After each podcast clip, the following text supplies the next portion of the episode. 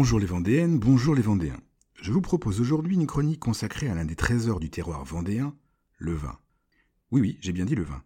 Et je ne vous parle pas de l'Oberlin, du Noah ou du franc blanc que nos grands-pères cultivaient eux-mêmes et servaient à la cave dans des verres sans pied à la propreté approximative. Non. Nous allons nous intéresser aujourd'hui à un monde d'appellations d'origine contrôlée, de cuvées, de millésimes, régulièrement récompensés au niveau national. Le monde des fiefs vendéens, et pas seulement. Avant de faire le tour des fiefs, je vous propose un petit voyage dans l'histoire. Comme partout en Gaule, ce sont probablement les Romains qui ont planté les premiers pieds de vigne en Vendée. Ce qui est sûr, c'est que nos ancêtres buvaient déjà du vin à l'époque, puisque des fouilles archéologiques ont mis à jour les vestiges d'une cave datant du 1er siècle près de Chantonnay. Ce sont ensuite les moines qui, au Moyen Âge, ont développé la culture de la vigne pour la consommation de leur communauté. Ce sont les premiers fiefs. Il se dit qu'au début du XVIe siècle, le frère Rabelais appréciait tout particulièrement les vins de Pissotte et de Vix, des vignobles dépendants de l'abbaye de Maizet où il était moine. Cent ans plus tard, l'évêque de Luçon, le futur cardinal Richelieu, avoue un faible pour les vins de Mareuil et cède les terres viticoles de son évêché aux paysans du coin. On parlera plus tard des fiefs du cardinal. Admettons toutefois que pendant des siècles, la renommée des blancs, rosés et rouges bas vin puis vendéens ne dépasse guère les frontières du département, voire même des communes où ils sont produits, on utilise des cépages non nobles. De toute façon, en 1875, les vignes vendéennes sont détruites par l'épidémie de phylloxéra qui ravage également la moitié des vignes françaises.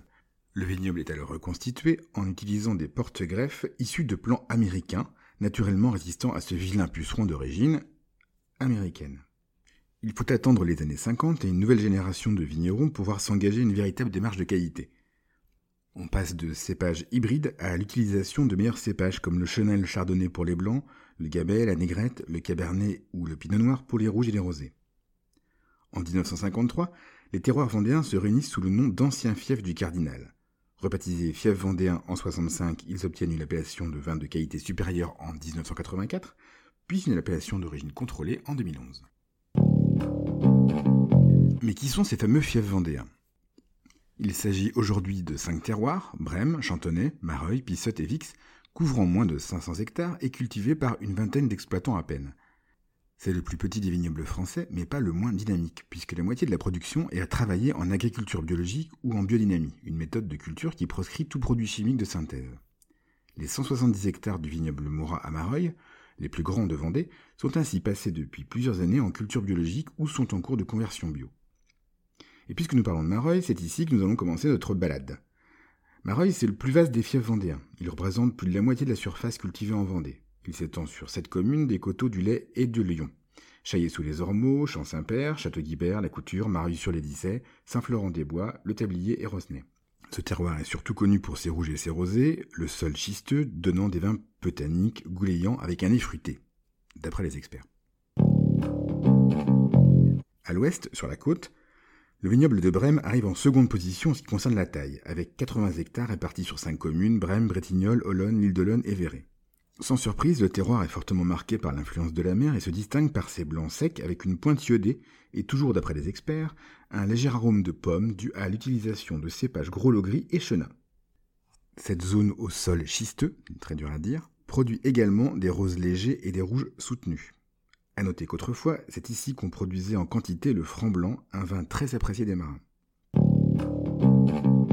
De l'autre côté de la Vendée, à l'est, à deux pas de la forêt de Mervan, sur les premiers contreforts du bocage vendéen, on retrouve le plus petit fief, Pissotte. Il s'étend sur une vingtaine d'hectares, cultivé par un seul exploitant, la famille Coirier, vigneron depuis 1895. On est toujours sur des sols schisteux, avec ici un ensoleillement exceptionnel. Ce fief est surtout connu pour ses roses fruitées et ses blancs rafraîchissants, mais on y trouve également des rouges à macération courte à boire dans l'année. Pas très loin, on enchaîne avec le vignoble de Vix, qui se trouve sur un ancien îlot calcaire du marais Poitevin. On y produit des vins blancs qui ont la particularité d'associer le cépage Sauvignon au cépage traditionnel des blancs vendéens, le Chenin chardonnay. On y trouve aussi des vins rosés et des vins rouges puissants et généreux. À noter que la famille Mercier, qui exploite ce fief, est mondialement connue pour son activité de pépiniériste vinicole, elle a notamment fait pousser des greffons de vignes qui ont séjourné un an en orbite autour de la Terre, à bord de la Station spatiale internationale. À noter aussi qu'à Vix, on trouve un autre vigneron au parcours étonnant, Christian Chabiran, qui a créé son prieuré de la Chaume sur des terres n'ayant jamais connu la vigne. Il faut ensuite remonter vers le bocage pour découvrir le dernier de nos fiefs, qui est aussi le plus récent à avoir rejoint l'appellation en 2011, Chantonnay. Tout petit, 18 hectares, morcelé en plusieurs parcelles sur les coteaux du lait, il se situe sur une faille carbonifère, celle qui était autrefois exploitée par la mine de Fémoreux. Un sol qui offre une grande diversité et sur lesquels on produit des rouges puissants et complexes et des blancs généreux étendus. Ici aussi, on ne trouve qu'un seul exploitant, le domaine de la Barbinière de la famille Orion. À ces cinq fiefs, il ne faut pas oublier d'ajouter les muscadets de Vendée. Plusieurs communes du nord du département peuvent en effet prétendre à l'AOC muscadet, comme en Loire-Atlantique et en Maine-et-Loire, Cugan et Saint-Hilaire de Loulet pour l'appellation Sèvres-Roche Roche-Servière et Saint-Philbert de Bouenne pour l'appellation Côte de Grandlieu. Si nos nectars vendéens gardent une image de vin léger pour les vacances, ce qui est très vrai, on trouve aujourd'hui des vins vendéens sur les plus grandes tables du monde. C'est ainsi que le Nora, un restaurant danois élu meilleur restaurant de la planète à quatre reprises, propose à ses clients un blanc du domaine Saint-Nicolas du Brémois Thierry Michon. C'est tout pour aujourd'hui. Je vous rappelle que l'abus d'alcool est dangereux pour la santé et qu'il faut le consommer avec modération. Je vais donc être modéré dans ma dégustation. C'était Sébastien de la page Facebook Le Saviez-vous Vendée.